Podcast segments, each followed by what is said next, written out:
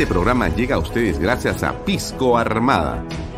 Un pisco de uva quebranta de 44% de volumen y 5 años de guarda. Un verdadero deleite para el paladar más exigente. Cómprelo en bodegarras.com y recuerde, tomar bebidas alcohólicas en exceso es dañino. PBM Plus, alimento para adultos con HMB proteínas, vitaminas y minerales con HMB. Vainilla y chocolate, que ayuda a mantener la fuerza de los músculos. Visita pbmplus.pe y síguenos en Facebook como PBM Plus y en Instagram como arroba pbmplus.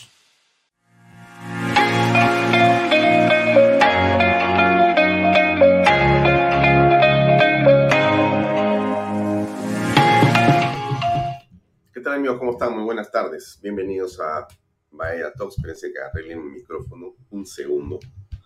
Ahora sí. Bienvenidos a Bahía Talks. Gracias por estar con nosotros como todos los días de seis y media, son seis y treinta y dos, a eh, 8 de la noche. Hoy día tenemos un programa también interesante como todos los días.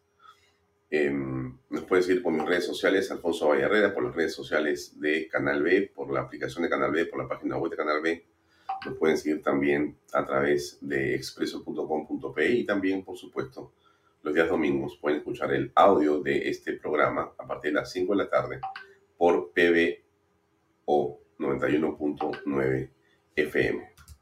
Bien, dicho eh, esto, em, déjenme...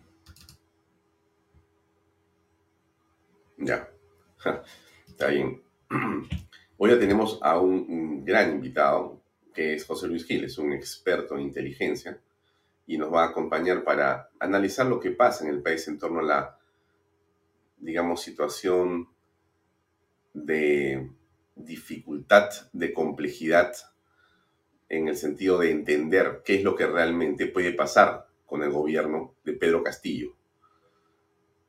El gobierno de Pedro Castillo, como ustedes saben perfectamente, tiene una fuerza, una fuerza paramilitar que de algunas maneras o de alguna forma está distribuida a través de ronderos eh, en teoría, ¿no? Porque puede ser que esto no sea sino básicamente una forma de asustar, o de repente es cierto.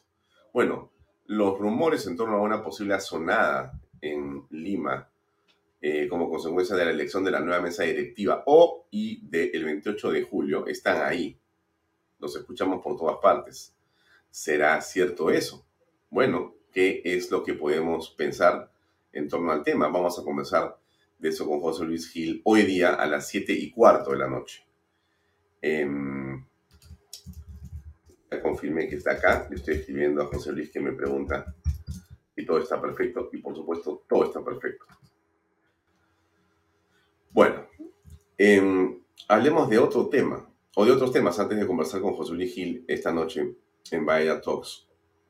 Tenemos también hoy día, por si acaso, enfoque de negocios eh, con em, Jorge León Benavides, que va a tocar el tema la política y su impacto en los negocios. Bueno, y va a estar como invitado nada más que César Campos, un analista político también, un colega eh, con el que siempre compartimos, por cierto, conversaciones muy interesantes.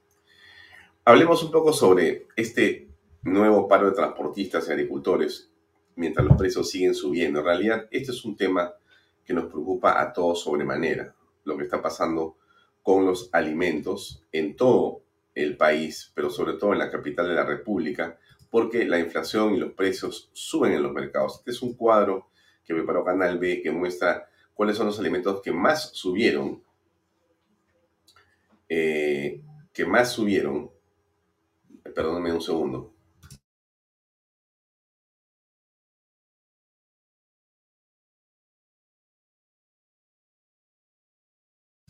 Perdón, perdón, me están pasando un video sobre este, esto que estoy hablando. Entonces, hay unos alimentos que más han subido en Lima en el último mes. Algo le he puesto yo ahí. ¿Correcto? Pero esto no es solamente de Lima. Perdón, no es solamente el último mes, quiero decir, sino esto tiene que ver con el último año en realidad. O sea que el precio de las cosas en el mundo o en la era de Pedro Castillo, bueno, son un poco para, para preocuparse. Aquí tenemos un pequeño reporte que hoy en la mañana hizo Alfonso Baella Mato en un mercado de la capital. A ver, escuchemos por favor la opinión de la gente, que es la que nos dice qué piensa de los precios. A ver. Hoy en el mercado mayorista de Lima, en el distrito de Santa Anita, el día de ayer, lunes 18 de julio, inició el paro de transportistas de carga pesada y de agricultores. Esto debido a que los dirigentes de los gremios consideran que el presidente no ha cumplido sus promesas del 5 de abril. Estas consistían en la exoneración del impuesto selectivo al consumo, que fue derogada la prórroga que se iba a hacer hasta el mes de diciembre. Eh, se tiene en cuenta que esto puede generar un gran desabastecimiento a nivel nacional dentro de los mercados, considerando que el 80% de los transportistas de carga pesada están participando del paro. En el sector agro se estima 14 regiones que van a participar de este paro y cerca de 500.000 agricultores que han confirmado su, su, participación. Vamos a ver cómo es que esto ha afectado los precios de los productos de canasta básica. Maestro, buenos días. ¿Cómo están, cómo están los precios hoy día en el mercado? Bueno, poquito ha subido. ¿Ha subido? ¿Qué, qué productos han subido? Casi mayoría, todos, casi todos. No por mucho, nada más, más que es porcentaje, por 20 soles. ¿A qué, ¿A qué cree que se debe este, esta alza de precios? Bueno, por paro, ese. ¿Cuáles son los precios o los productos que usted considera que están en alza? Mm, depende, pues, depende. Hay productos que están en escasez y tiene que subir, pues, ¿no? De precio. Pero ha elevado, ha elevado, joven. A lo que estaba antes, ha elevado. Debe ser por el tema de fertilizantes, todo eso se ha elevado, joven. Así. ¿Han subido los precios? ¿Cómo están los precios hoy día? Sí, ha subido.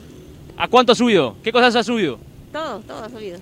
¿El, paro ha afectado mucho al, eh, precio que estaba hace una semana? Sí, está afectada, ha subido la papa, la verdura, todo ha subido. ¿Ha subido, la, ha subido los productos? Sí, ha subido los productos, está muy caro, ya no sé qué vamos a hacer porque ya no alcanza la, la plata, más claro, ¿no? ¿Considera que el paro ha afectado el día de hoy a los precios? Sí, muy posible, muy posible, ah, porque está bien caro. ¿Cómo están los precios el día de hoy en el mercado? Realmente la preocupa la, el alza de precio entonces, eh, ¿qué te digo? El 30% de los productos están subiendo. Tenemos aquí una comparativa entre las listas de los principales productos comercializados en el mercado mayorista de Lima. Es una lista, son dos listas que nos muestran cómo estaban los precios el 30 de julio del año 2021 y el 15 de julio del año 2022, el, el, presente año, para hacer más o menos un análisis de cómo es que han subido los precios durante el gobierno del presidente Pedro Castillo nos hemos dado cuenta que los principales productos que están en alza son el ají amarillo, el apio, la eh, cebolla cabeza roja, el maíz morado, la papa y la yuca amarilla. Eh, los precios suben en un sol, dos soles, eh, hasta el, el, apio ha llegado a un alza hasta de cinco soles. Esto para poder darnos una referencia cómo es que el gobierno y cómo es que los conflictos coyunturales han afectado el bolsillo de las personas. ¿Cree que están en alza? Sí, está caro, maestro. ¿Está caro? Más o menos cuánto es lo que pagaba antes y cuánto está pagando ahora? Casi la mitad, 50%. ¿Cree que han subido los precios un poco en, los mercados? ¿Están, ¿Están en alza? ¿Están en baja? ¿Se han mantenido? No, está en alza, todo, todo está en alza. ¿Cree que esto se debe un poco al paro de transportistas, a, la poca comunicación del, del, gobierno con los, con los gremios? Todo, todo en conjunto. ¿Cree que la, la, situación económica ha mejorado o ha empeorado? No, ha empeorado, ha empeorado. Con este gobierno ha empeorado. No sé, ¿usted qué piensa, no? Porque en realidad eh, lo que el público opina a la salida del mercado es lo que sentimos en realidad en nuestras casas, en nuestros trabajos, para quienes todavía los han logrado mantener o se han creado uno, y para todos en general. La situación económica en el país ha empeorado notablemente con Pedro Castillo como presidente de la República. Y no tiene que ver esto en absoluto ni con el COVID ni con la guerra. Aquí hay una gestión de incompetentes al mando, al mando del Estado, de una tira de incapaces y en realidad y en el fondo, según la Fiscalía, según el Congreso, según los medios y según la calle, en lo que aparentemente es una organización criminal que en realidad está en otra cosa. o haciendo o buscando contratos de obras públicas para amigos o familiares, o cobrando por puestos públicos en las direcciones del MINSA y otros lugares, o haciendo tal o cual ascenso y cobrando por el mismo. Están las investigaciones abiertas y la Fiscalía de la Nación, a cargo de la señora Pilar Benavides, no, no sé si Pilar o Patricia, perdónenme por el, por el error si es que, pero es la, la, la doctora Benavides, la Fiscalía de la Nación Nueva, está avanzando a una velocidad importante. Si podemos depositar las esperanzas en la Fiscalía y podemos confiar en que la señora Benavides, la doctora Benavides, la fiscal de la Nación actual, va a actuar de acuerdo a la ley, quizá encontremos una luz de esperanza para que las cosas en el país cambien más rápido que con el Congreso, de hecho. Bien, eh, continúo con otro tema que me parece central, que es esto de las fiestas patrias y lo que ha venido ocurriendo, viene ocurriendo, o ha ocurrido, o está ahí con el asunto del combustible, ¿no? Ustedes realmente eh, ven lo que está sucediendo aquí. Eh, el tema del combustible es eh, otro asunto de una, digamos, preocupación enorme para todos, ¿no? Parece imposible pensar que algo así puede, puede faltar, pero en realidad eh, el tema es ese, no hay combustible para los aviones. Y ya te apunta a que Petro Perú no contó con un stock de emergencia del tubo A1. Añaden que el mercado no podría atender toda la demanda dejada por la estatal petrolera. O sea, aquí hay un asunto nuevamente de incompetencia, ¿no? Es eh, inconcebible pensar que esto puede ocurrir en nuestra patria a estas alturas, ¿no? Eh, una ministra de Estado dejó de ser tal por el hecho de no haber previsto lo que podían hacer los controladores, los eh, controladores aeronáuticos, aeroportuarios. Dejó que la huelga, en pleno momento en el cual hay un pico para poder eh, estar dentro de un feriado, pues simplemente en Semana Santa la señora se olvidó del tema y dejó que la huelga ocurriera. Eso le costó, le costó el puesto. Ahora las aerolíneas, y miren ustedes, estamos en una crisis económica sin duda aguda, le mostraba el mercado, le, usted ha visto lo que la gente dice de los precios, cómo suben día a día y cómo suben en el comparativo. Este gobierno, sin duda, a todos nos ha bolsiqueado, en pocas palabras. Pero mire usted lo que dicen las personas y lo que dicen los especialistas en, en, torno al tema del combustible para los aviones. Simplemente no va a haber, no se va a poder vender. Los aviones van a paralizarse. ¿Qué va a pasar con las reservas de hoteles, de tours, con todo lo previsto para eh, este 28 de julio? Una barbaridad más. Escuchemos, por favor, este reportaje. El gremio aeronáutico asegura que en los siguientes 10 días el 30% de aerolíneas que operan en el país podrían suspender sus vuelos a causa del desabastecimiento de combustible por parte de su principal proveedor Petroperú. Conforme a la empresa estatal, oleajes anómalos llevaron al cierre de puertos, lo que impidió la carga y descarga del hidrocarburo. El problema eh, que se da específicamente con este proveedor de combustible de aviación es que es el único que eh, no cuenta con un stock de emergencia para eh, situaciones de este tipo están poniendo en riesgo la continuidad de las operaciones de manera regular. Petroperú envió un comunicado el último sábado en el que instaba a las aerolíneas a reducir su suministro por 14 días. La Dirección de Hidrografía y Navegación de la Marina de Guerra asegura haber alertado sobre el evento para que se prevean las operaciones marítimas. Aseguran que es un hecho frecuente en invierno y las condiciones se restablecerían este fin de semana. La Dirección de Hidrografía y Navegación emite oportunamente avisos especiales ante la aparición de oleajes anómalos o también vientos, aproximadamente entre 5 a 7 días como máximo. Este es un asunto de enorme, digamos, preocupación, ¿no? El hecho de que no exista combustible para los aviones, el hecho de que podamos estar frente a una escasez de este tipo en este momento. Es una coyuntura particularmente delicada. Vamos a ver qué cosa es lo que pasa. Pero esto es parte de este desgobierno ¿no? Porque los ministros están en realidad en otra cosa. Los ministros no están eh, sentados en, digamos, su despacho pensando cómo hacer para gobernar. Están en otra cosa. A ver, acá está, por ejemplo, Chero, creo que es, ¿no? El ministro de Justicia, que ayer estaba, o desde anoche estaba desatado, diciendo de que el golpe de Estado, golpe de Estado, cerramos el Congreso sin ningún problema. Realmente estaba muy entusiasmado, ¿no? Ustedes se acuerdan lo que hemos mostrado ayer y que ha generado un revuelo, pues, pero de la patada, ¿no es cierto? Porque déjenme ponerlo a Chero en su mejor momento, que estaba, pues, realmente, eh, que habría tomado desayuno, ¿no? Acá está el hombre. Y lo he transmitido no solo al presidente, sino al Consejo de Ministros, que quebrantar el orden democrático, que corroer las instituciones democráticas no es saludable para el país. Que hay decisiones constitucionalmente viables y que te habilitan esa posibilidad, pero para mí deben ser última ratio.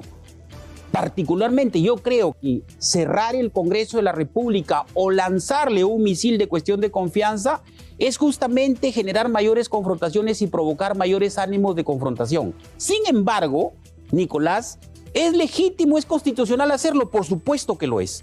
Por supuesto que lo es. Por eso te digo, yo confío en que en la recomposición de la mesa directiva se tengan miembros de esa mesa directiva que puedan generar líneas de consenso, que puedan dialogar, que puedan agendar un proyecto de gobierno conjunto entre Ejecutivo y Legislativo. De lo contrario, se evaluará en su momento, porque también te lo digo, no descartamos esa posibilidad yo como ministro de Justicia y Derechos Humanos soy el asesor del presidente, soy el asesor del Ejecutivo y estoy convencido que la habilitación constitucional la tenemos. Si me preguntas si el presidente o el premier o el Consejo ha discutido, ha evaluado esta posibilidad, te digo con mucha sinceridad que no lo hemos evaluado porque no consideramos que sea oportuno porque somos respetuosos aún con las Pero dificultades. No está descartado, por supuesto. Posibilidad. No está descartado. No está descartado. Eso es castellano, ¿no? No lo hemos conversado, pero no está descartado impulsar el cierre del Congreso de la República. Ahí está, eh, déjenme quitar esto que está ahí, ahí está el pensamiento que hoy día publica el comercio del periodista Fernando Vivas, que dice con claridad a lo que todos pensamos también. A Pedro Castillo le sobran ministros ayayeros como Félix Chero y le falta un buen operador político. En fin. Pero Chero ha seguido hablando, ¿no? Porque parece ser que le han dicho, oye, anda claras las cosas y ahora se ha puesto a tratar de, digamos, dorar la píldora, ¿no? El ministro de Producción recurrirá a la Fiscalía y dará las explicaciones y esclarecerá.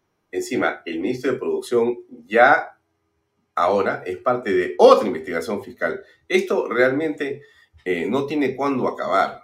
Esto no tiene cuándo acabar. Estamos entrando de una acusación a otra acusación, a otra investigación, a otra investigación. Casi todos los días se abre un file contra un ministro de Estado, contra el presidente, contra el primer ministro, contra la familia del presidente, contra el amigo del presidente, contra... O sea, esto es impresionante. Ya la doctora Barreto, eh, empoderada por la doctora Benavides, me refiero a la fiscal de la Nación, ha nombrado a una fiscal especial para que vean los temas de poder con los temas del gobierno. Es impresionante. O sea, imagínense ustedes, la fiscalía tiene que dedicar un grupo de 10, 20, 30, 40, 50 personas solamente a seguir las investigaciones que tienen que ver con el presidente de la República y su equipo, y sus ministros de Estado, o sus exministros, o sus familiares, o sus amigos, o los familiares de los ministros de Estado. Porque esto es simplemente un desmadre absoluto. Estamos en medio de un desmadre. Esto ya es, no sé si es el final, porque yo no me atrevo a decir al final, estos tienen pues como 200 vidas, son gatos raros. No tienen siete, tienen muchas más vidas y tienen una resiliencia para mí impresionante. Yo no he visto gente que se aferra al cargo como estos señores. Es increíble. No le entran balas. No le entran balas. Y bueno, y, Chero ahora, ¿no? El ministro de Justicia, ahí en el Palacio de Gobierno, ¿no? Hablando sobre qué? Sobre el ministro que acaba de ser investigado o que acaban de acusarlo por estar poniendo a los primos, a los sobrinos, ganando 40 mil soles mensuales. Será que es el espacio constitucional en el que se tienen que esclarecer estos hechos. El día de mañana tenemos un Consejo de Ministros ordinario, que es todos los miércoles. Seguro nuestro Premier y, y el Consejo de Ministros en pleno le solicitará las explicaciones. El presidente está tranquilo, siempre ha exigido que se muestren las pruebas que vinculen algún acto de corrupción. Bueno, en realidad esto pues como les digo yo a ustedes, esto no tiene cuándo acabar. Bueno, literalmente no tiene cuándo acabar porque sinceramente como están las cosas parece que esto no va a terminar nunca. Y bueno, y el tema pasa porque Samir ha dado nuevos audios que son realmente preocupantes. Habla de un presunto fraude. Se ha dado plata directa o indirectamente al presidente de Jurado Nacional de Elecciones, o se habría dado, déjenme corregir la palabra para que seamos más precisos, pero es lo que dice él en los audios que ya se entregaron a la fiscalía. Se ha hecho un pago a Silva, se ha hecho también pagos al presidente de la República. O sea, aquí hay un festival de dinero que este señor ha dirigido que hecho sea de paso una persona acusada por varios delitos, es un delincuente confeso a estas alturas, este señor Samir Villaverde. Y Samir Villaverde ha estado hoy día en la fiscalía. De hecho, acá están las imágenes. Hoy en la mañana, este caballero ha ido para corroborar lo que ha entregado o la transcripción que tengo para comentar en qué circunstancias se pusieron las grabaciones que él tiene y otras cosas más. También ha estado la señora Jennifer Paredes.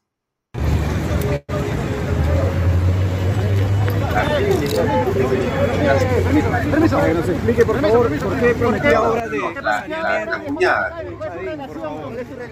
¿Cuál es su relación con señora Espino? Impresionante. También ha estado el señor Espino, el que contrató a la hija de o la cuñada del presidente para hacer esas obras en Cajamarca. la cara, estoy asistiendo a la primera citación que me ha realizado el equipo especial. Eh, dando la cara porque no tengo nada que esconder, eh, rechazo totalmente las imputaciones que me indican que tengo algún tipo de delito. Eh, trabajo desde el año 2019 con mi empresa, no es una empresa fantasma, he dado toda la documentación a las autoridades competentes, eh, donde tengo todos los contratos de arrendamiento, los pagos. Tengo 10 contratos con el Estado desde el año 2019, esa es toda mi experiencia que puedo comentar. Yo no dudo de los contratos del señor con el Estado, solamente deben ser ciertos. El problema está en que ha utilizado y ha contratado a la cuñada del presidente y que ha estado en Palacio de Gobierno con la primera dama para nadie sabe hacer qué, donde también ha estado Silva en esas reuniones. O sea, todo eso es parte del problema. Y otro mito de Estado. O sea, este señor que aparece ahí ha estado en Palacio de Gobierno varias veces. Entonces no es, bueno, yo tengo una experiencia, he ganado, sí, has ganado seguramente muchas obras y te felicito por eso. Pero ¿qué tenías que estar metido en Palacio de Gobierno, dando la impresión, y seguramente lo aclararás, y si no terminará en una situación penal complicada, dando la impresión de que ha sido que te favorezcan. Puede ser que no sea así, puede ser que sea una percepción que tenemos nosotros, pero eso es parte del problema que hay que, digamos, dilucidar. De hecho, el día de hoy, como ustedes saben, ya en la Fiscalía, la doctora Barreto ha pedido que se conforme un equipo especial de la Policía del Perú. Es que esto es impresionante, ¿no? O sea, hay que buscar un equipo especial de fiscales. Ahora, hay que buscar un equipo especial de policías, que va a estar integrado por jefes de divisiones especializadas en inteligencia y búsqueda de personas. Entre otras cosas más, la DININ, la DIRINC la DIVIAC, o sea, son como cuatro que van a estar ahí para justamente poder estar a disposición de las pesquisas, de las intervenciones, de las capturas que tiene que hacer la fiscalía. Porque evidentemente existe una filtración, por decirlo menos, en opinión del señor Villaverde, que no tenemos por qué creer, pero estamos simplemente citando esto. En opinión de él, la Dirección de Inteligencia trabaja para el gobierno, para Castillo, y lo que hace en pocas palabras es ayudar, advertir, como lo ha hecho según lo que dice Villaverde, tanto a Pacheco como a Silva, como a los sobrinos que estaban detrás de ellos y que los ven a capturar. O sea, y la fiscalía sostiene, sostiene claramente que esto es una organización criminal en cuya cabeza está Pedro Castillo Terrones. Bueno, así están las cosas. Yo había invitado para hablar del tema Miren, este, este tema del combustible, déjenme ir un segundo atrás porque me parece muy importante. Este tema del combustible es central en este momento en el país, pero muy importante. O sea, no es poca cosa. Lo que vamos a conversar ahora con Juan, con Juan José Gil es fundamental por otra razón. Y es por el hecho que se puede desatar una ola de violencia en la capital. Hay rumores. ¿Cuánto afecta esto al turismo? Esa es la pregunta que tenemos que hacernos también, porque finalmente acá todos queremos trabajar, ganar dinero trabajando y poder hacer lo que hacen los peruanos, que es tratar de vivir lo mejor posible y alcanzar la felicidad. Ninguna ciencia oculta. Eso es lo que queremos los peruanos. Vivir en familia, vivir tranquilos, ganar algo de dinero o mucho dinero los que pueden hacerlo, perfectamente. Invertir, crecer. Eso es el sueño de todos los peruanos, creo yo, y todas las familias. Entonces, estamos preocupados porque si somos una persona que está en la operación turística, de repente hay una huelga que paraliza las cosas. De repente, miren, ya esto es increíble, no hay combustible para los aviones. O sea, ¿dónde estamos?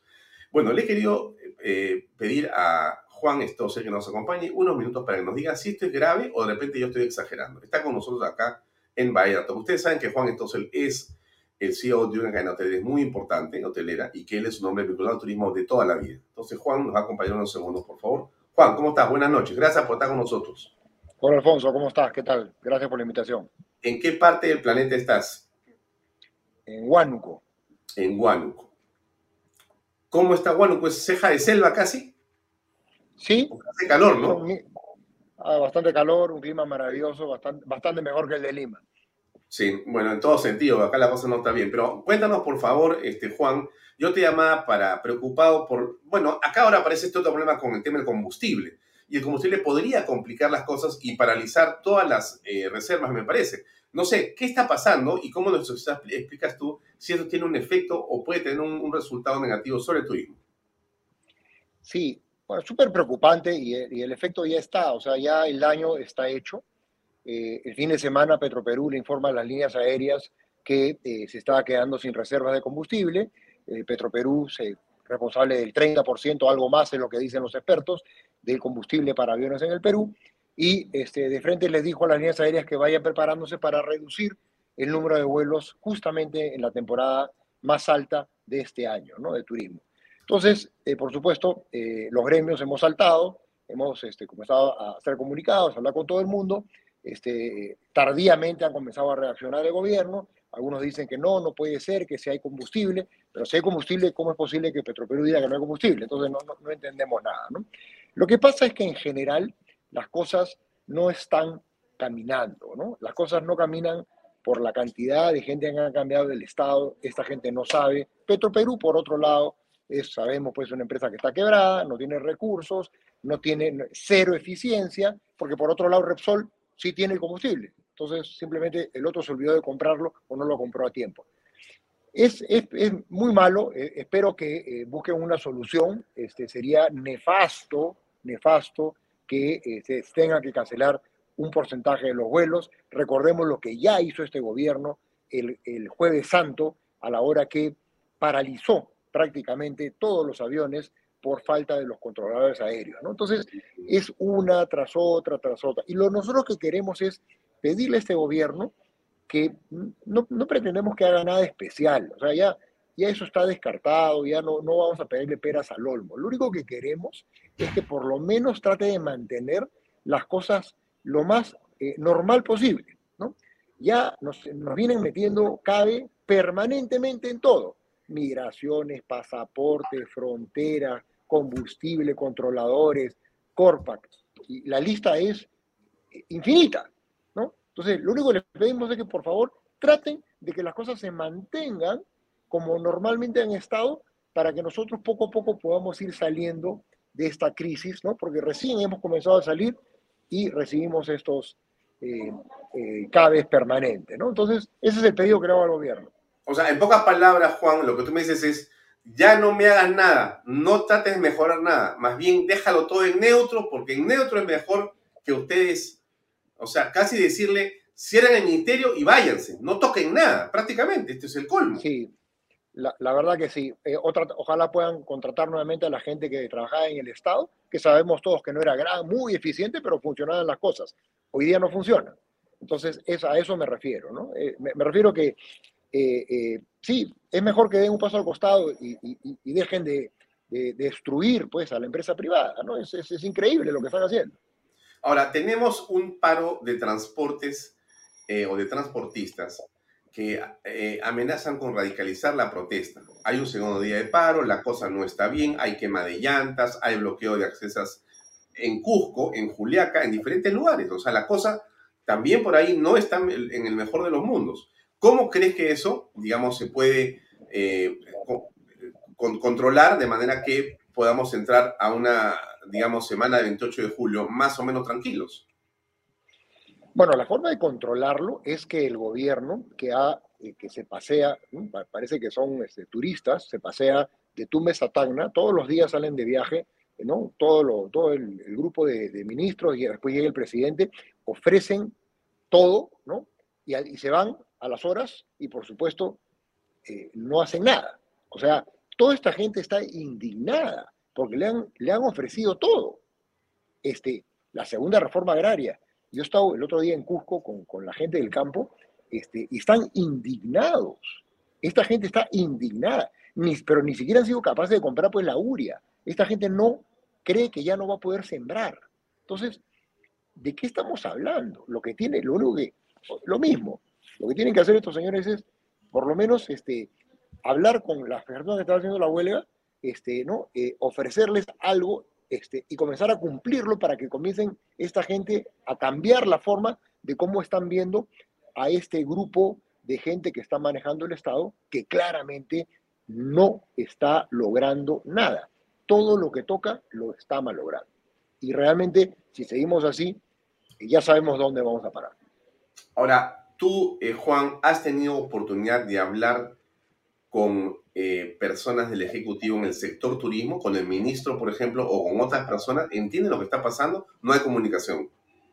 Sí, yo, mira, yo la verdad que al ministro eh, tengo una comunicación con él por WhatsApp, le mando todo, inclusive yo escribo en el periódico y soy, yo nunca he sido crítico, yo siempre he sido positivo, pero hace ocho o nueve meses que todos mis artículos desgraciadamente son negativos, porque veo el problema y la destrucción que están haciendo. Y los lee, él, la viceministra de Turismo también, este, pero... Este, de repente hasta te los agradece. No sé, eh, yo la verdad que no, no, no, veo que las cosas funcionen, ¿no? Este, también por ahí he escuchado que este, se ha prohibido hacer inversión de publicidad en el extranjero, este, y esto va a ser lo mismo que la URIA, ¿no? O sea, eh, hoy día no tenemos URIA, no podemos sembrar, obviamente no vamos a cosechar. ¿Qué ha pasado ahora eh, en Perú? Este, se ha prohibido hacer eh, promoción del Perú en el extranjero, para eso tenemos un fondo millonario que no se ha usado, no se ha invertido un sol. De ¿Cuánto hay de dinero ahí? Millones de soles, millones. ¿Esto de dónde viene? ¿Cómo se ahorró? ¿Cómo se pudo contener o tener ese, ese, ese capital ahí, ese activo? Esto es, muy, esto es muy interesante. Esto se logró hace muchos años atrás y lo que se hizo es cada persona que visita el Perú eh, vía aérea, este, a través de IATA, hay 15 dólares que van directamente a este fondo para promocionar el Perú en el extranjero principalmente. Esto es un fondo que si no se usa, se pierde, ¿no? Este, eh, se va a la bolsa del Estado, eh, pero lo peor de todo es que lo que han dicho, eh, no sé qué tienen contra los extranjeros, contra, contra, ¿no? contra, contra la globalización, hay un, una tara que tienen ahí.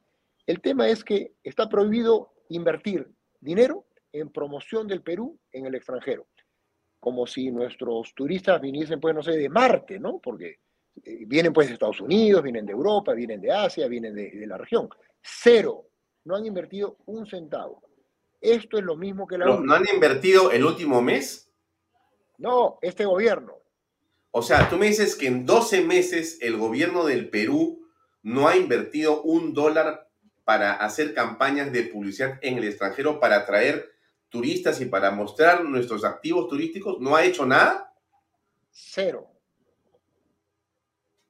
Y me gustaría, ojalá que nos esté escuchando alguien del gobierno, que por favor nos presente las campañas que han hecho en el extranjero, donde Prom Perú, durante los últimos 20 años, no, ha sido premiada por las excelentes campañas que han hecho en París, en Londres, en las principales ciudades norteamericanas, en las principales ciudades de, de, de Asia y de la región que me gustaría, por favor, que nos muestren dónde están las campañas.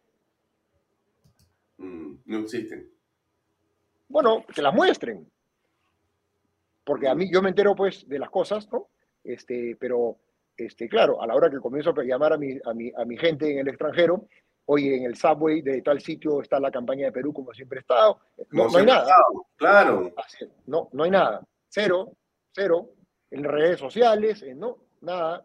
Entonces, no han invertido un sol. Lo mismo que la URIA. No tenemos cosecha, bueno, en el mediano y largo plazo no vamos a poder tener turistas, porque el mundo que sale de esta crisis está haciendo las mejores campañas de la historia para atraer a los turistas a su país. ¿Qué ha hecho imagino. Perú? Hay que preguntarle a este gobierno.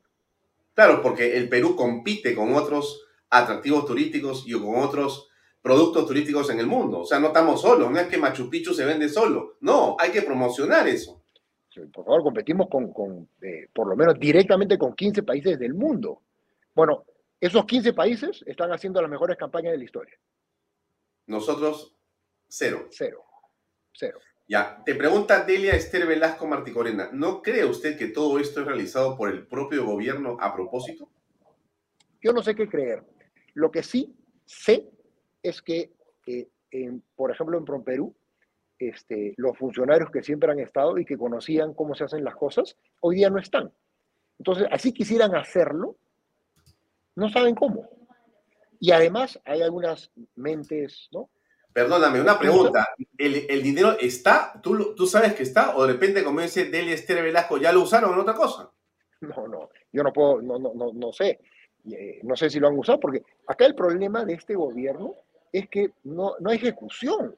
El problema de este, este, este gobierno es ejecución, punto. No saben cómo ejecutar las cosas. Y tienen estas ideas trasnochadas de que, por ejemplo, en turismo han dado una indicación que solamente se haga publicidad en- dentro del país.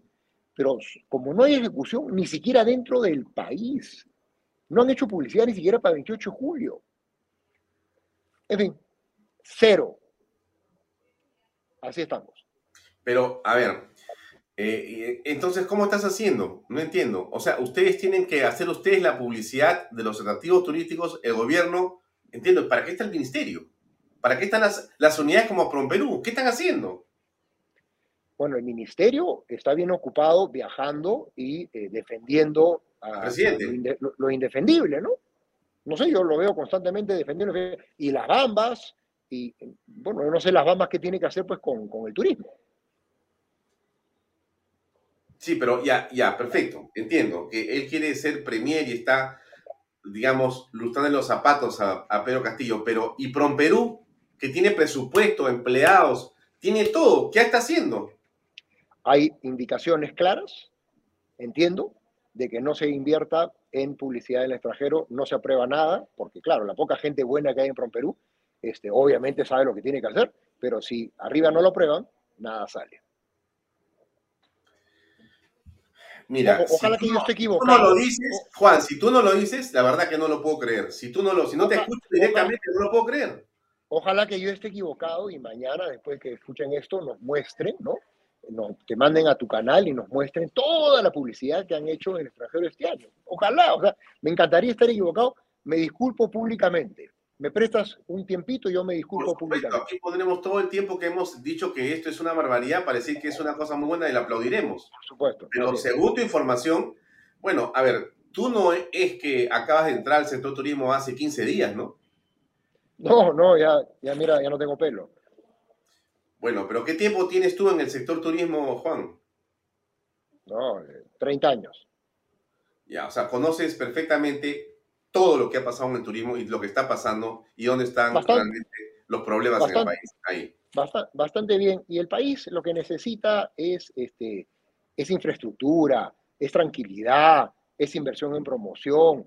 Eh, no, no necesita, eh, no sé, pues han sacado ahora una ley para, en fin, para, para los restaurantes, este, reduciendo un poquito el IGB, un, un mamarracho que no sirve para nada, nadie va a salir beneficiado.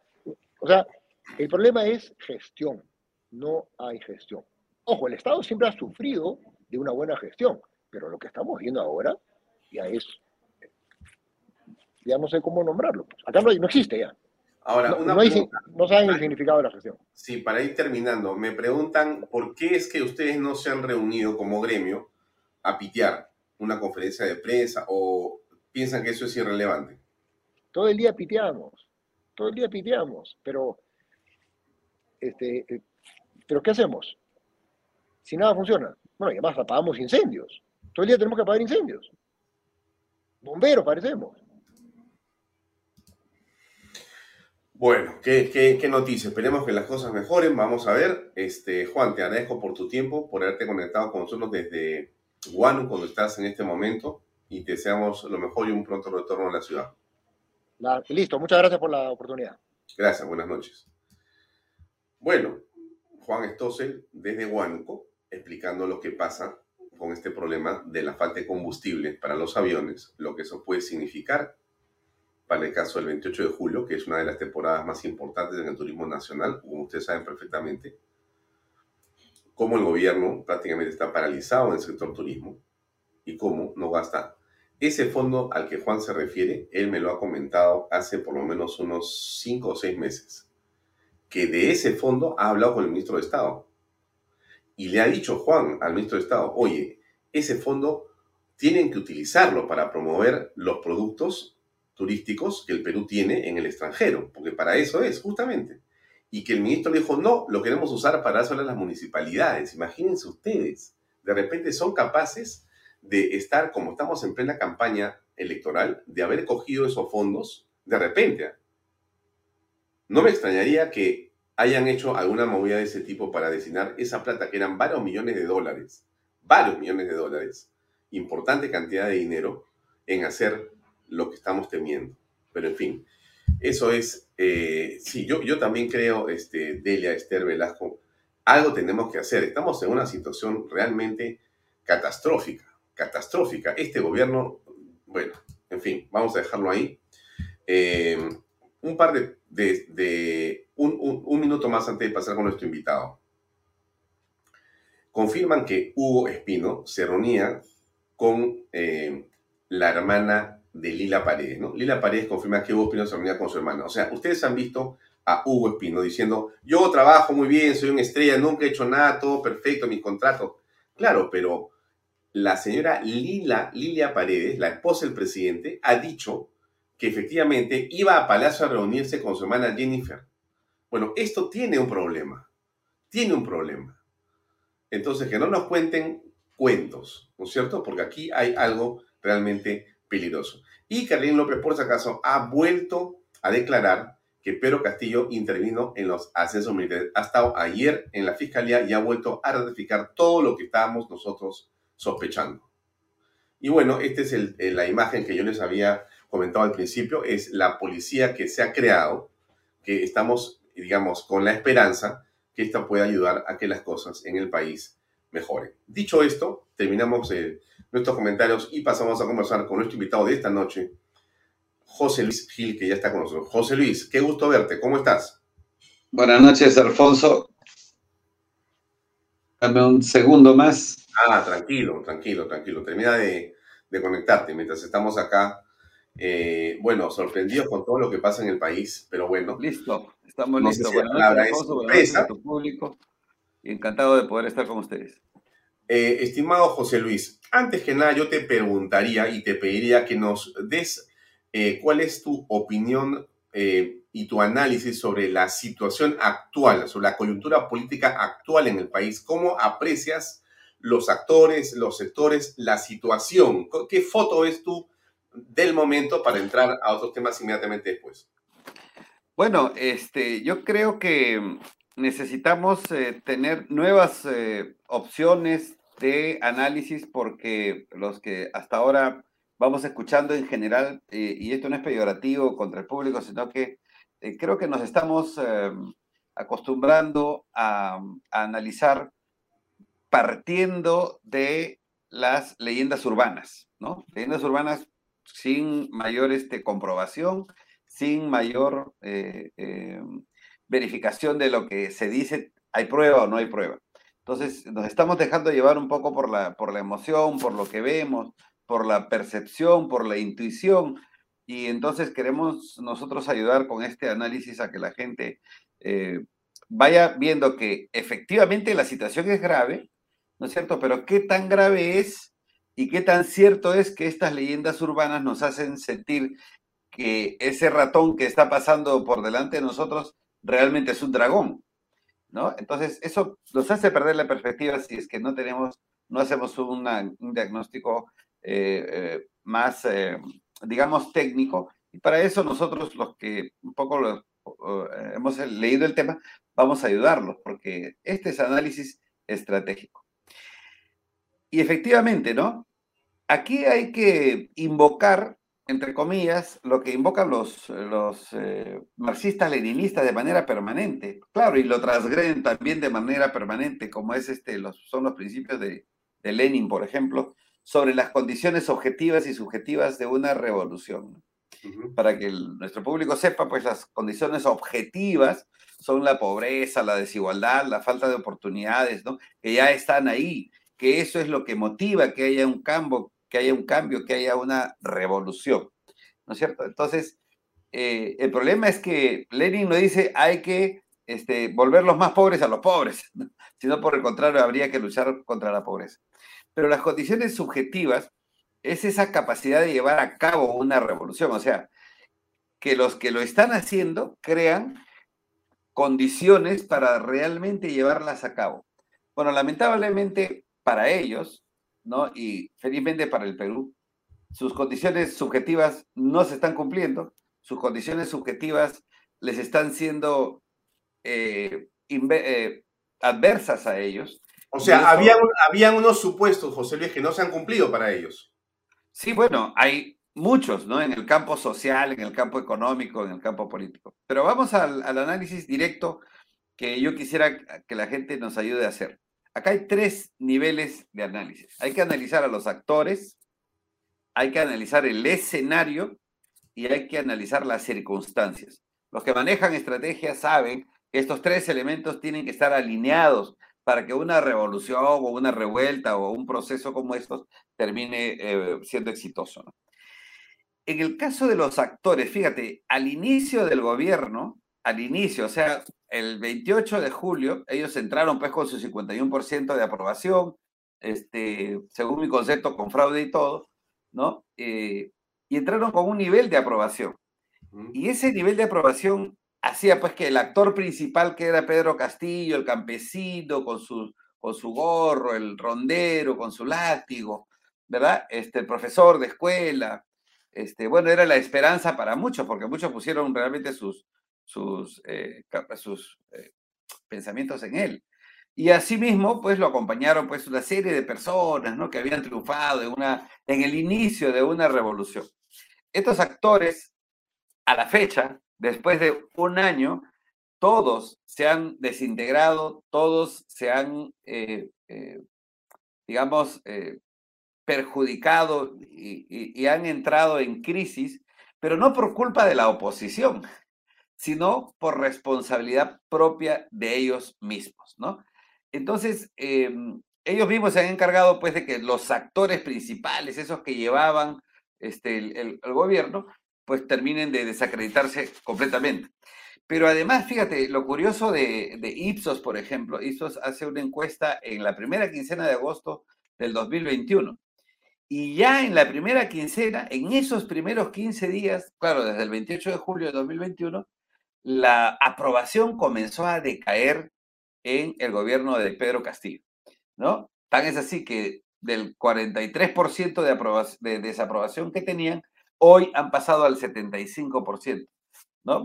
El gobierno, pero básicamente los, actores de este, eh, de este escenario son los que han finalmente eh, hecho que esto suceda. Ahí tenemos eh, la, pantalla, ¿no? De agosto de 2021 al 74%. Este es un proceso de desintegración de la imagen de los actores, especialmente del presidente Pedro Castillo, ¿no?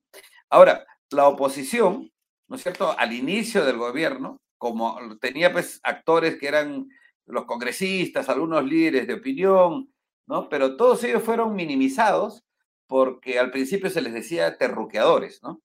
Este, hoy se les dirá, pues, este, eh, otros, otros términos, seguramente por haber hecho que emerjan estos eh, actos de corrupción eh, tremendos que se han descubierto en, en este gobierno. Así que en el tema de los actores de este gobierno, la situación es muy precaria. Quiere decir, y esto tiene que entender nuestro público, que el liderazgo que tuvieron ya no lo tienen. Quiere decir, ya esta es una opinión mía, que quien quiera liderar una revuelta este, eh, con ronderos o con quien quieran, no tiene la legitimidad para hacerlo. Entonces, yo creo que esa leyenda urbana de que ya, ya casi, casi los ronderos van a tomar Lima, que nunca tomaron Lima, que nunca vinieron, este, es, tiene que ser contrarrestada con una evaluación objetiva de cómo se han comportado los actores en esta primera etapa. Después vienen las circunstancias, ¿no? ¿Bajo qué circunstancias eh, se hizo del gobierno Pedro Castillo? Bueno, la circunstancia era que la mayoría de la población o un buen grupo de la población lo apoyaba. Hoy, el, como dice el cuadro, el 75% de la población en realidad lo repudia. Con lo cual no tiene el apoyo popular. Quiere decir que más marchas, en todo caso, más eh, vamos a convocar a aquellos que queremos que este gobierno se vaya, a que ellos crean que los que los van a apoyar este, van a ser mayoritarios. Las encuestas, la ciencia lo está demostrando. O sea, ellos no van a convocar a nadie. Podrán hacer sus, sus pequeños eh, revueltos seguramente, podrán querer eh, tener un par de actitudes caudillescas por ahí, pero no va a ser más, porque la mayoría de la población no los está ayudando. Y el tercer elemento es el, el escenario, el escenario político, ¿no? En este caso, tiene que ver con la correlación de fuerzas. O sea, cuando Pedro Castillo entra, tiene una, una presencia, ¿no es cierto?, en el Congreso, tiene una cantidad de congresistas que votan casi en bloque, ¿verdad? Y este, además, durante este proceso, durante estos 11, 12 meses, se adiciona pues el apoyo este, eh, incondicional. De Alianza para el Progreso, de algunos de Acción Popular, de los niños. Entonces, su, su poder ¿no es cierto?, entre comillas, de controlar, de tener el escenario controlado, creció. Pero eso ha cambiado al día de hoy. Ya no tienen una correlación de fuerzas potente, se han eh, dividido los grupos, lo hemos explicado en algún momento, las razones de esta división, ¿no es cierto?, que son razones ideológicas y políticas, porque tengo la plena seguridad que Vladimir Cerrón puede cargar con los pasivos políticos y puede cargar él con su mochila criminal. Lo que no va a hacer Vladimir Cerrón es cargar ni con el pasivo político de Pedro Castillo ni con la mochila criminal que trae. ¿No es cierto? Eso no va a pasar. Ninguno de los grupos que lo han apoyado, ante tanta evidencia, a pesar de que algunas débiles voces por ahí quieran desacreditar lo que se está eh, descubriendo todos los días, este, ninguno de ellos va a querer cargar con esa mochila de haber apoyado a un gobierno absolutamente eh, lumpen, ¿no? Eh, y las evidencias lo han demostrado. Con lo cual, si los actores no les son favorables, si las circunstancias no son favorables para ellos y si el escenario ha cambiado la correlación de fuerzas, ¿no es cierto? Entonces quiere decir no que hemos ganado, ¿ah? sino que ya existen condiciones suficientes, condiciones objetivas para nosotros, para los demócratas, para que este gobierno acabe. Contrario sensu, las condiciones objetivas que ellos esperaban tener, no las tienen. O sea, la capacidad de hacer una revolución ha terminado. Su, eh, eh, su su creencia en que están listos para pasar a otras etapas ha terminado. ¿Por qué? Porque no hay actores, circunstancias ni, escenario apropiado para ellos. Yo creo que esa es, eh, digamos, el punto de partida por donde debemos hacer eh, los análisis de este gobierno y no sé si dejar de lado, pero por lo menos eh, priorizar un análisis mucho más objetivo de esta manera, que nos dé no solo sosiego, sino que además nos dé la capacidad de decir, oye, estamos bien, o sea, va a ser difícil, claro, pero no estamos como al inicio, como el inicio en el, el 28 de julio de 2021, ¿no? Claro, pero hay un tema, este, estimado José Luis, coincido con tu, con tu análisis, me parece muy interesante lo que has señalado. Pero el tema está que, eh, bueno, una, digamos, metáfora, una bestia acorralada puede ser más peligrosa que la bestia en sí misma. Y entonces aquí podemos estar, como bien dices tú, viendo que eh, el agua le llega al cuello y que por lo pronto de diversas, digamos, sectores da la impresión de que estamos llegando a un límite ya para un desenlace. Pero esto puede también convertirse en una reacción que termine mal para todos. Se habla de una sonada para los próximos días, y tú lo has escuchado, José Luis, todos lo estamos escuchando. Es una amenaza velada que está por ahí dando vueltas, en la forma de golpe de Estado, en la forma de ronderos, en la forma de ir a Lima con personas y crear una serie de disturbios y un enfrentamiento gravísimo. ¿Qué piensas al respecto? Porque de eso se trata finalmente. ¿Cómo vas a vencerlo? Nuevamente, a ver, nuevamente, yo me baso a, a las cosas objetivas que puedo ver. ¿Qué puedo ver? Estadísticas que son ciencia. ¿Qué puedo ver? El cambio de relación, de la correlación de fuerzas. ¿Qué puedo ver? Unos ronderos eh, totalmente desprestigiados en este momento, que cualquier cosa que hagan, la población se les va a tirar encima. Son un solo grupo pequeño de Cajamarca que no van a tomar el control del Estado, ¿no es cierto? los, um, eh, las fábulas estas eh, callejeras, ¿no? De que van a, los cubanos y los venezolanos ya van a atrapar el, ya, todo esa, todo esa, estos comentarios no tienen una base ni científica, ni real, ni objetiva. Ese es mi punto de vista. Mucha gente seguramente no estará de acuerdo. Sin embargo, yo no puedo dar una opinión contraria a los hechos objetivos, ¿no? El resto es especulación. A ver, en el mundo de las especulaciones podemos decir 500 cosas. Yo estoy en capacidad de decirte que no existe la posibilidad de que los ronderos, ¿no es cierto?, asusados por quien sea, vayan mañana a tomar el Congreso. Y si eso pasa, si toman el Congreso, como decía tu invitado anterior, vendré aquí y haré un mea culpa y pediré perdón y me retiraré, me retiraré de las cámaras. Mm, mm. Hay una pregunta buena que nos manda nuestro querido amigo Juan Carlos Sutor. ¿Qué piensa José Luis Gil de la relación Castillo, Rondero, Chota, Aeródromo y Cultivos de Amapola? Que eso es objetivo. Ahí no hay especulación. Así es, son elementos eh, objetivos ¿no es cierto? Sabemos de que hay este, amapola hace mucho tiempo, no solamente hoy, ¿ah? hace mucho tiempo en eh, la zona. También es objetivo de decir de que no tenemos un aeropuerto, de lo que hemos visto es simplemente una, un remedio de, de helipuerto, que por supuesto no abastecería este, el transporte del, del, látex eh, en la cantidad que se requiera. Y además, este, no han requerido más este, más propaganda los, los que venden amapola para poder eh, eh, traficar, lo, hacen por años, ¿no?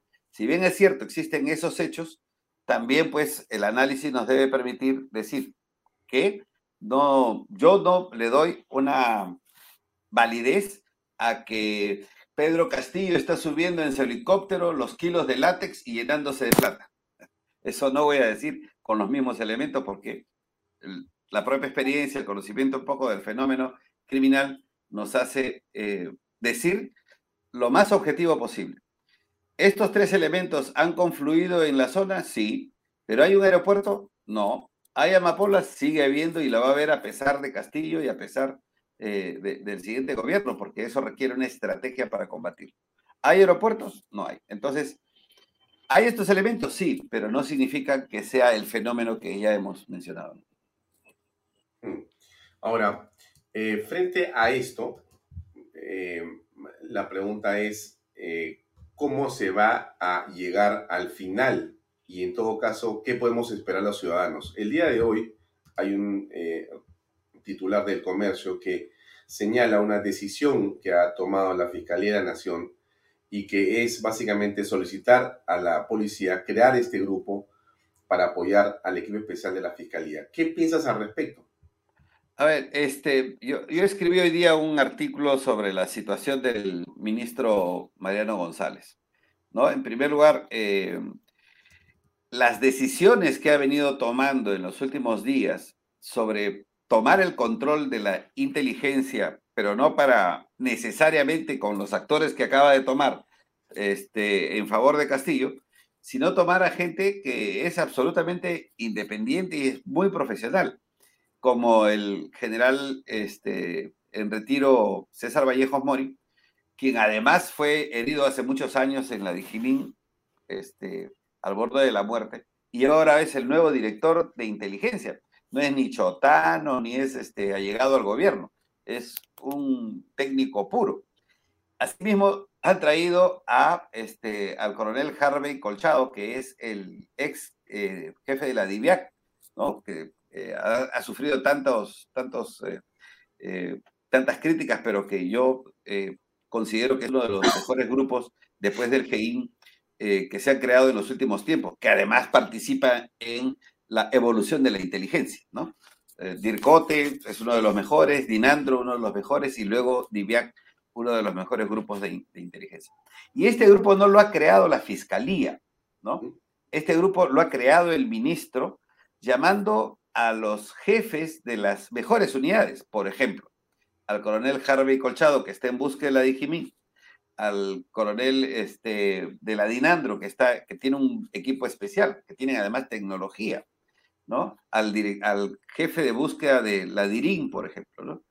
Y los ha juntado para qué? No es que los haya juntado, sino que este equipo va a facilitar todos los trabajos que se vienen eh, eh, eh, más adelante, ¿no? ¿Por qué? Fíjate, la fiscalía antes había atrapado parte de la inteligencia de la Dijimín y entonces le mandaba oficios a la Dijimín, o sea, a la Dirección de Inteligencia del Ministerio Interior, que no es policía, eso no es policía, está integrado por policías en actividad y en retiro, pero que no es la policía.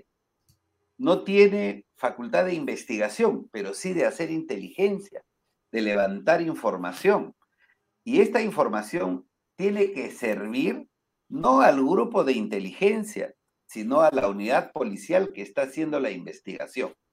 Entonces, muy buena idea y esto estoy seguro lo han propuesto los propios oficiales que, hace mucho tiempo han, han trabajado juntos, hemos trabajado juntos y ese era nuestro criterio siempre. No lo digo que yo lo he dicho, no, estoy diciendo que yo lo haya creado, pero eh, siempre ha sido el criterio de crear este tipo de, de coordinaciones, ¿no es cierto?, que van a, a, a cortar todos esos eh, cuellos de botella y cuando a veces la administración no permite llevar a cabo una operación. Entonces, por ejemplo, si el grupo de inteligencia de la Digimin, donde está Harvey Colchado, ya avanzó con una información, ha coordinado con la fiscalía, con el oficial que está llevando a cabo las acciones de investigación, pues la forma de coordinación es inmediata. Va a ser inmediata, no solamente para obtener la información, sino además para proceder a las capturas, para proceder a centrar, como decimos nosotros, a la gente. O sea, me parece muy bien. Entonces, esta designación, más la designación de estos oficiales de, primer nivel de inteligencia en el Perú, no me parece un desatino del ministro Mariano González, ¿no? Si por el contrario, es, eh, creo, este, uno de sus primeros aciertos haberlo designado. ¿Hay que esperar los resultados? Por supuesto que sí. Acabo de leer de que hay gente que no confía en Harvey Colchado. Yo les puedo garantizar, porque aparte he sido en algún momento profesor de él también, y en este tema de inteligencia nos conocemos muy bien, porque tenemos 30 años en, este, en estos temas. Eh, solamente lo voy a atribuir a que un ataque mediático permanente contra las actividades que realizaba ¿no es cierto?, ha creado, ha querido crearle una mala atmósfera, pero los resultados de la DIVIAC durante el tiempo que el señor Harvey Colchado fue el jefe es múltiple. No solamente han cogido este, eh, funcionarios corruptos de todas las tiendas políticas, de todas las regiones, alcaldes, presidentes regionales, este, políticos, de todas las tiendas. O sea, no es que Harvey Colchado haya, se haya dirigido contra una organización en especial. Y ahí están las estadísticas. Yo le voy a pedir al, a Harvey Colchado, tal vez al ministerio, que publique esos resultados para que la gente vea, verifique, ah, bueno, sí, pues no, o sea, no estaba dirigido a un lado. Que hay gente que ha utilizado eh, eh, algunas operaciones de la DGMIN, sí, hay gente que lo ha utilizado, que ha utilizado esa información, que se la llevaba a Vizcarra y, de ahí veían cómo este, se deshacían de sus detractores. Yo soy víctima, además de eso. Cuando yo he sido director de inteligencia, ¿no? Este, se me hizo una emboscada, claro, porque yo estaba poniendo las cosas en orden, que es lo que está haciendo hoy día eh, Harvey Colchado, pero este, con la anuencia de, un ministro que creo que tiene las cosas claras, por lo menos en el tema de inteligencia. Y esto demuestra además, por lo menos la intención de los oficiales a quien yo conozco, que la captura de estos sujetos de, de Bruno Pacheco, de Silva y del sobrino, son su prioridad. El día que el presidente, el ministro o un presidente de Consejo de Ministros intente decirles no capturen en cualquier forma, tengo la plena seguridad que ellos van a renunciar y se van. Una pregunta, este José Luis, ¿cómo aprecias eh, los dichos del señor Samir Villaverde en el sentido eh, justamente al que tú te refieres? Porque él está señalando al presidente de la República eh, y, entre otras cosas, señala que el Servicio de Inteligencia, la Dirección de Inteligencia Nacional, estaría dándole información o le habría dado información a Bruno Pacheco, a Juan Silva, a los eh, sobrinos del presidente para que puedan estos ponerse a recaudo oportunamente. ¿Crees en eso? A ver, el señor Samir Villaverde ha iniciado su proceso de colaboración eficaz y está, está dando sus, sus versiones. El Ministerio Público pues va, tiene que discernir eh, y, ver qué cosa es cierto, qué cosa es comprobable y qué cosa no lo es, no lo es. Eh, en todo caso, ¿no? Más que si yo le creo o no, yo voy creyendo a las cosas que está haciendo la fiscal. La fiscal Cesenarro ha enviado la documentación que ella considera que tiene compromiso criminal al Ministerio, a, la Fiscalía de la Nación y han aperturado instrucción o han aperturado una investigación. Eso es muy serio. Quiere decir que las cosas que va diciendo Samir Villaverde en el privado eh, de una diligencia judicial o una diligencia del Ministerio Público están siendo corroboradas, ¿no? Con lo cual, seguramente van a haber muchas más cosas. Sí, sí, claro. Ahora, hay eh, una pregunta de, déjame ponchar la pregunta de Lucy Morales. ¿Fue acertada la participación de la DIVIAC en la intervención a la casa de Alan García, que tuvo como resultado su suicidio? Sí, justo ese es un tema bastante delicado y del que yo he tratado de, averiguar, he tratado de, ponerme al tanto porque esa es una pregunta recurrente y eso ha generado muchos eh, sentimientos encontrados de parte especialmente de, los apristas, ¿verdad? Pero ¿qué es lo que yo sé? Lo que yo sé es que lamentablemente cuando el Ministerio Público se ha hecho cargo y se ha empoderado de acuerdo a la norma, que es para nosotros negativo, en que ellos son los investigadores, creen que ellos pueden ir a hacer todas las capturas, ¿no? Y entonces, eh, porque me ha pasado incluso cuando hemos estado en la DGBIN este, dirigiendo operaciones, que los fiscales querían disponer de las fuerzas y ellos ir y tocar la puerta y, la verdad que eso es, eh, primero, agobiante y segundo, porque estamos eh, sometidos a que si no cumples lo que el fiscal dice, porque si el fiscal dice yo me paro acá, y usted no me puede sacar, entonces más tarde te denuncia por violencia y resistencia a la autoridad o por cualquier otra cosa.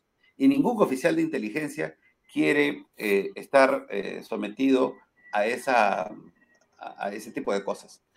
En este caso específico, como ustedes comprenderán, Yo no sé qué hacía un fiscal tocándole la puerta a Alan García para capturar. ¿Verdad? Y la DIVIAC obedece las disposiciones del Ministerio Público. Entonces, si lo convocan, le dice vamos a ir, bueno, no le puede decir al fiscal, no, usted no vaya, espérese acá. Lamentablemente eso ha pasado. Entonces, porque si esa orden de captura se la dan en secreto a la DIVIAC, tenga la plena seguridad que quien sea, Alan García o quien haya sido, la van a capturar en cualquier otro lugar. No lo van a tener que ir a buscar a su casa con el fiscal al costado, con muchos fiscales al costado. O sea, toda esa parafernalia que se ha inventado últimamente, eh, juxtaponiendo el, la acción del Ministerio Público sobre la acción de la Policía Nacional ha sido muy perniciosa. Y yo estoy seguro que tarde o temprano va a conocerse los detalles y la verdad de esta situación tan lamentable como ha sido el, suicidio del presidente de la García. Mm. Bueno, avancemos sobre otros temas.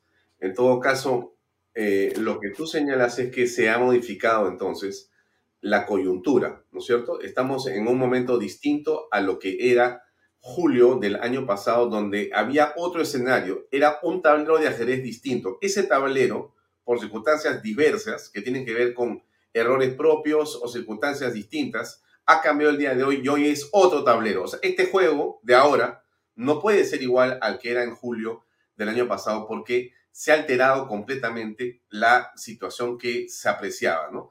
Quienes eran fuertes, quienes eran eh, y tenían novedad, quienes tenían legitimidad, la han ido perdiendo en el camino. Hoy día ya no tienen legitimidad porque el cuadro que hemos mostrado y que tú has comentado también es evidente en lo que estamos apreciando aquí. Lo hemos visto ayer amigos, pero hoy con José Luis vale la pena volver a mirar este cuadro. Muestra claramente que el presidente ahora tiene apenas un 20% en promedio, ¿no? Con una lima de casi 80% de desaprobación, ¿no? La capital de la República, y con un 74% de desaprobación a nivel nacional, ¿no? Entonces, esto es un escenario distinto, pero la pregunta es, eh, ¿tú crees que será posible, por ejemplo, que el Congreso eh, pueda eh, activar algún tipo de solución a la crisis política o, o, o, en todo caso, simplemente esperaremos a que la Fiscalía haga su trabajo y acelere el proceso de salida del gobierno? ¿Cómo ves eso? a ver, yo creo que, como tú bien has dicho, y lo hemos mencionado aquí, estas circunstancias, este escenario, estas condiciones han cambiado, y también ha cambiado y está cambiando la relación interna dentro del Congreso, no solamente la correlación de fuerzas, sino la relación interna. Porque hoy muchos, tal vez uno que otro, ¿no? Pero algunos de los que antes votaban a favor, de que alguien, eh, eh, algunos votaban este, eh, a medias, ¿no? o se, eh, se abstenían. Y a esos están pensando realmente que este, esto no puede seguir así, ¿no? El Congreso, y yo más que decir el Congreso en general, hablo de los congresistas patriotas, los que han dado batalla en estos últimos meses, que han formulado las denuncias, las vacancias, las acusaciones constitucionales, haciéndose de, pruebas y de evidencias, siguen haciendo su trabajo, ¿no?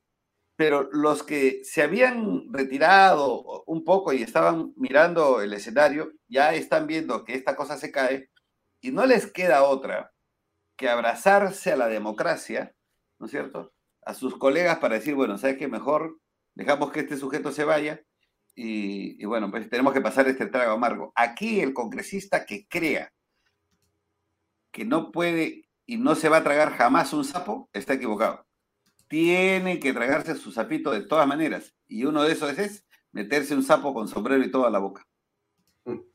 Ahora, em, esta es otra cifra interesante que también en el caso del Congreso, hoy día, estimado José Luis, tiene otro contexto. O sea, estamos en otra situación distinta a la de julio del año pasado.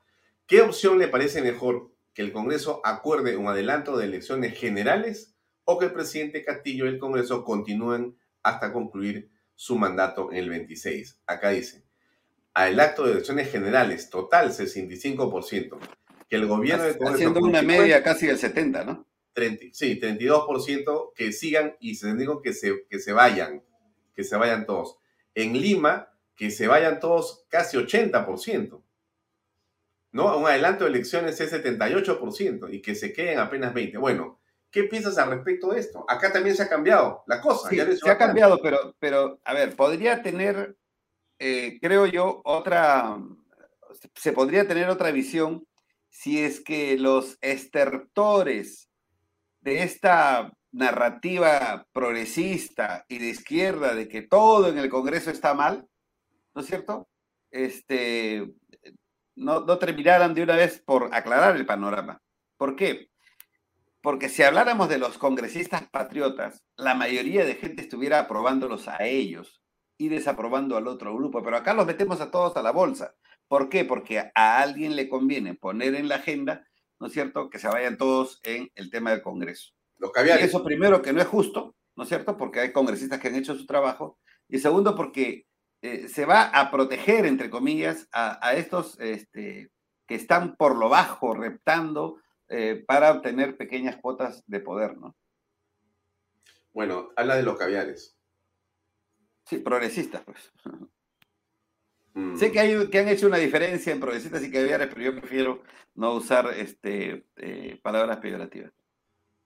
Caviar, ¿te parece peyorativo? bueno, muy bien, pero entonces, eh, pero, pero vamos al hecho concreto, porque al final de cuentas existe una presión mediática también, José Luis, en el sentido de ver cómo se desprestigia de todas las formas posibles al Congreso de la República. Eso está cantado, cantado, pero súper cantado. El día de hoy se ha discutido en, un grupo de medios que el Congreso había decidido eh, por seis meses otorgarse eh, vehículo y seguridad con combustible después de haber sido el grupo de la mesa directiva, ¿no es cierto? ¿Cómo es posible? Entonces, está pues, eh, uno mira los canales de cable y están, pero que ya no saben cómo hacer para seguir hablando del tema, porque prácticamente es como si hubiéramos perdido una guerra mundial. Esto, esto de, de lo que ha pasado con que eh, la mesa directiva, todos ellos firmaron que eso que siempre ha sido así desde 2009 siga siendo así. Entonces, no, se están aprovechando del cargo, ¿cómo es posible? Sin vergüenzas, prácticamente, ¿no? Y hacen de un tema, sinceramente, irrelevante, irrelevante, un asunto de noticia nacional para desprestigiar al Congreso de la República. Y eso a mí me parece que no viene al caso. Al margen de que, o sea, ¿qué tiene que ver que tú te quedes o que te den un vehículo seis meses después se has estado en la mesa directiva del Congreso de la República? ¿Cómo puedes hacer de eso una noticia para denostar el Congreso de la República? A mí me parece que eso es hacerle un juego más bien al enemigo. ¿O no? Sí, ¿Qué piensas? lo- los, reyes de, los reyes de insertar este, eh, estas ideas, esta campaña mediática, pues en la izquierda son varios, ¿no? Son los progres, la misma gente de la izquierda y la gente que está en el Congreso. ¿Por qué? Cualquier cosa que en este momento haga el Congreso, o sea, si se mueve un poquito mal, le van a llover disparos de todos lados. Y eso eh, tienen que entender los congresistas, los patriotas, ¿no es cierto?, de que va a ser así, porque estamos en una situación de alta sensibilidad política y mucho, más de alta sensibilidad dentro del Congreso eh, y de las cosas que haga el Congreso, ¿no?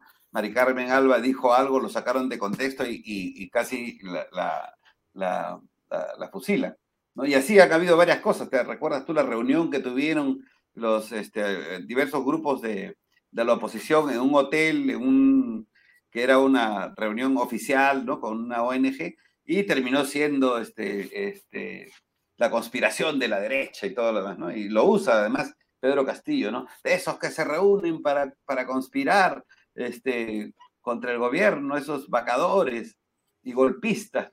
Claro, cuando la derecha, perdón, cuando este, la derecha habla de vacancia, la izquierda grita golpe. Cuando la izquierda, como Chero, grita golpe, aunque sea en voz baja, se, se siente solo cric, cric, cric, cric, cric, nada más. O sea, este es el doble rasero permanente que hay sobre la actividad del Congreso, ¿no? A mí me preocupa eso porque la señora este, eh, Lady Camones, Lady Camones, que es candidata y posiblemente sea presidenta de la mesa directiva y sea la presidenta O de la República. quién sabe, si ha enviado una carta a, a Mari Carmen Alá para decirle que, por favor, ella eh, no quiere saber nada de los beneficios, que quite su firma, que no quiere saber nada, nada, nada, porque cuatro periodistas han dicho cómo es posible que tengan, ¿qué cosa es el beneficio? Le van a dar un vehículo con seguridad por seis meses más por haber estado en la mesa directiva. Eso lo Una tiene práctica antigua, ¿no? 2009 lo tiene eso. Así ha sido siempre. Ahora, y, el, y, el, y, el, y un grupo de periodistas hacen de esto, pues, pero te digo, como si fuera ya, pues, el fin del planeta. Están ocupados poniendo post, poniendo reportajes, haciendo entrevistas, persiguiendo a los otros miembros de la mesa directiva para decirles que tienen que retractarse al señor Wong, con quien no comparto nada y además no me gusta su forma de hacer política. Bueno, lo han tenido, claro que entre cuatro, lo han obligado a que diga que él va a dejar los beneficios. Y evidentemente es absolutamente irrelevante, irrelevante, ni siquiera como gesto político, ¿eh? Porque antes de eso habría que hacer 800 gestos políticos más importantes, no ese, pero en fin. Claro, en, en, tiempos normales, eso mismo, si hubiera un gobierno de izquierda, no fuera, no fuera relevante. Pero en estos tiempos de alta sensibilidad política, creada, además promovida, mantenida, sostenida, ¿no? Este, cualquier cosa que pase, pues eh, si va a servir para golpear a la derecha, entonces, o golpear a los demócratas, lo van a usar. Ese es el juego que se está aplicando ahora. Y lamentable, ¿no? La postura de algunos medios eh, que no han elevado el nivel, el nivel de, la, de, la prensa en el Perú. Necesitamos elevar ese nivel, que se haga un esfuerzo porque la prensa tenga mayor sensatez, ¿no? En, en, en el momento político que se vive, ¿no? Bien, eh, José Luis, vamos llegando al final. Te agradezco mucho por tu tiempo y por tu excelente análisis que estoy seguro nuestro público ha compartido con mucho gusto. Muy amable por acompañarnos. Muchas gracias, Alfonso, y como siempre, a, a disposición de ustedes. Buenas noches. Gracias, buenas noches. Muchas gracias por estar con nosotros. Era José Luis Gil que nos acompañó desde su punto de vista muy enriquecedor sobre lo que está pasando, estos cambios de escenarios, que no son, por cierto, como bien dice él, los del 2021, pero que han cambiado claramente en los actores, en las circunstancias, en eh, la coyuntura y en lo que está ocurriendo en el país en este momento. Y eso hay que considerarlo claramente. Bien, vamos llegando al final del programa. Por si acaso, hoy día tenemos a continuación Enfoque de Negocios, como yo les había comentado, y en ese eh, programa va a estar eh, Jorge León, que tiene como invitado a César Campos. César Campos es un periodista muy conocido y va a estar ahí, ahí mismo está. Ajá. Entonces, a continuación viene Enfoque de Negocios y después de Enfoque de Negocios inauguramos este programa con Claudia María Hernández. Economía con Claudia María. Terminando Enfoque de Negocios, pegadito empieza el programa de Claudia María Hernández. Economía con Claudia María, que va a estar todos los martes a las ocho y media de la noche para compartir con ustedes un interesante enfoque sobre el análisis de la eh, coyuntura económica. Así que seguimos mejorando en Canal B, siempre para darles a ustedes lo mejor posible en análisis y en información. Gracias por acompañarnos. Será con nosotros hasta mañana a las seis y media en punto, en una nueva edición de Vaya Talks por Canal B, el canal del Bicentenario. Gracias y muy buenas noches. Este programa llega a ustedes gracias a Pisco Armada un pisco de uva quebranta de 44% de volumen y 5 años de guarda. Un verdadero deleite para el paladar más exigente. Cómprelo en bodegarras.com y recuerde, tomar bebidas alcohólicas en exceso es dañino. PBM Plus, alimento para adultos con HMB. Proteínas vitaminas y minerales con HMB. Vainilla y chocolate, que ayuda a mantener la fuerza de los músculos.